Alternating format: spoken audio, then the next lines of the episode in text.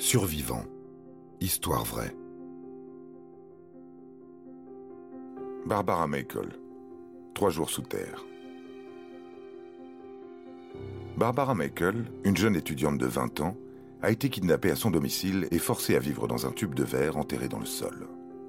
Alors qu'elle ne devait rester enfermée que quelques heures, elle sera contrainte d'y attendre les secours pendant trois jours. Barbara a eu beaucoup de chance. L'enfer qu'elle a vécu aurait pu être encore plus long. Si cette jeune femme a été prise pour cible, c'est surtout pour la fortune de son père. Riche entrepreneur, il possédait plusieurs millions de dollars sur son compte.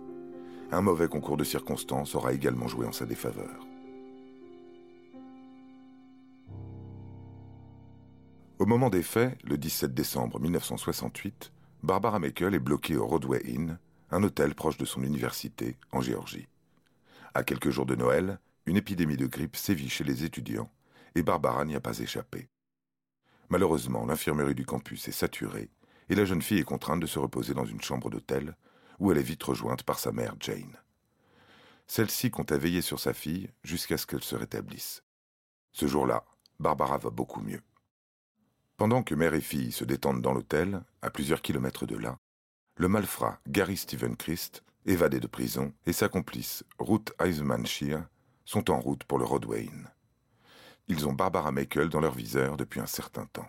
Étant la fille unique du propriétaire de la Deltona Corporation, une société cotée en bourse, il ne sera pas difficile d'obtenir une rançon. Ils ont tout prévu. Ruth, qui fréquente l'université de Miami, connaissait un garçon du nom de George Deacon. Ingénieur particulièrement doué, il s'est spécialisé dans la fabrication de boîtes ventilées. L'une d'entre elles est justement enterrée, près de South Berkeley Lake Road, dans le comté de Gwinnett, à une heure de route de l'hôtel où logent Barbara et sa mère. Aux premières heures du matin, quelqu'un frappe à leur porte. Barbara, en ouvrant, fait face à deux policiers. Gary et Ruth, bien à l'aise dans leur déguisement, entrent dans la chambre sans attendre qu'on le leur autorise. Gary annonce qu'ils ont retrouvé la voiture de l'ami de Barbara, Stuart Hunt, dans le fossé. Le jeune homme est blessé. Barbara doit les suivre pour se rendre à l'hôpital. En vérité, c'est une autre destination qui l'attend. À peine sorti de la pièce, route la plaque contre le mur. Pendant ce temps-là, Gary Stevens s'occupe de la mère de Barbara. Il colle un mouchoir rempli de chloroforme sur le nez de Jane. Une fois évanouie, elle est ligotée et bâillonnée. Lorsqu'elle se réveille quelques heures plus tard, sa fille est déjà loin. Barbara Meckel a été forcée de monter à l'arrière de la voiture des faux policiers sous la menace d'une arme. Paniquée et désorientée, elle ne sait pas combien de temps les ravisseurs ont roulé avant que la voiture ne s'arrête. Ça lui semble une éternité. À présent, elle se retrouve dans un lieu assez isolé. C'est une petite forêt de pins.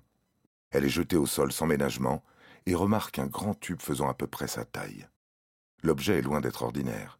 Il est renforcé par de la fibre de verre et équipé d'une pompe à air, d'une lampe à pile et d'une poche reliée à un tuyau. Elle comprendra très vite que celle-ci lui fournira une maigre ration d'eau. Quant à savoir pour combien de temps, Barbara ne préfère pas y penser. En quelques minutes, elle est plongée dans le noir. La terre a complètement recouvert le tube. Ne dépasse de la surface que deux petits tuyaux en plastique lui permettant de respirer. Malgré le dispositif, Barbara a l'impression d'étouffer. Elle suffoque, prise d'une crise de panique. À tâtons, elle trouve le tuyau qui lui permet de boire. En quelques instants, elle se sent mieux et finit par s'endormir. L'eau est mélangée à du sédatif. Pendant ce temps-là, Jane Meikle est parvenue à s'extirper de sa chambre. Sur le parking, elle trouve de l'aide auprès des employés de l'hôtel. Une fois détachée, elle prévient son mari Robert. L'homme d'affaires a d'excellentes relations, jusqu'au président en personne, Richard Nixon. Ce dernier charge l'ancien directeur du FBI, J. Edgar Hoover, de prendre l'affaire en main. Avec un tel homme aux commandes des opérations, il y a des chances pour que Barbara soit de retour à la maison avant les fêtes de Noël. C'est ce que tout le monde espère. Le même jour, la famille Mekel réceptionne une lettre anonyme. C'est la demande de rançon. La somme est colossale, mais ce n'est pas insurmontable pour le riche entrepreneur. Il faut réunir au plus vite 500 000 dollars, près de 5 millions de dollars aujourd'hui, et faire passer une annonce dans le journal local pour communiquer avec les ravisseurs. Robert obéit. Le rendez-vous est pris pour l'échange de la rançon dans un quartier en bordure de la ville. Les hommes de Hoover accompagnent Jane, prêt à appréhender les kidnappeurs. Malheureusement, l'opération rate. Un habitant du quartier a repéré une voiture suspecte et a contacté la police. Il s'agit de celle des ravisseurs qui s'enfuient sans réclamer la rançon. Les policiers se saisissent du véhicule. Selon le registre des immatriculations, elle appartient au fameux George Deacon, travaillant à l'université de Miami. L'enquête est rapidement menée. Les policiers finissent par découvrir que George Deacon est un pseudonyme. Derrière lui se cache ni plus ni moins que Gary Christ. Une deuxième remise de rançon est organisée à travers les petites annonces du journal local. Nous sommes le 19 décembre. Cela fait près de 48 heures que Barbara est enterrée vivante. La jeune étudiante ressent les premiers effets de la faim et de la déshydratation.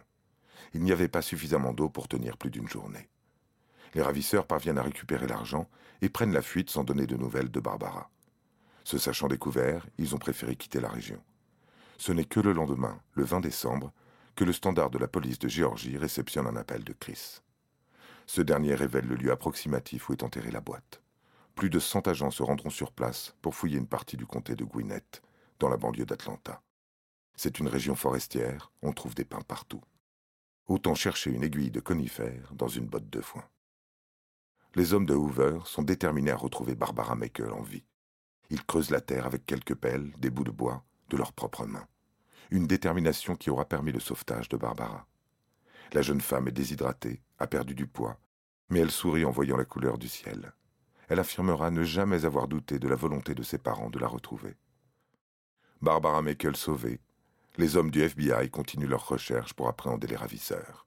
Gary Christ et Ruth Eisenman Shear sont arrêtés le 5 mars 1969.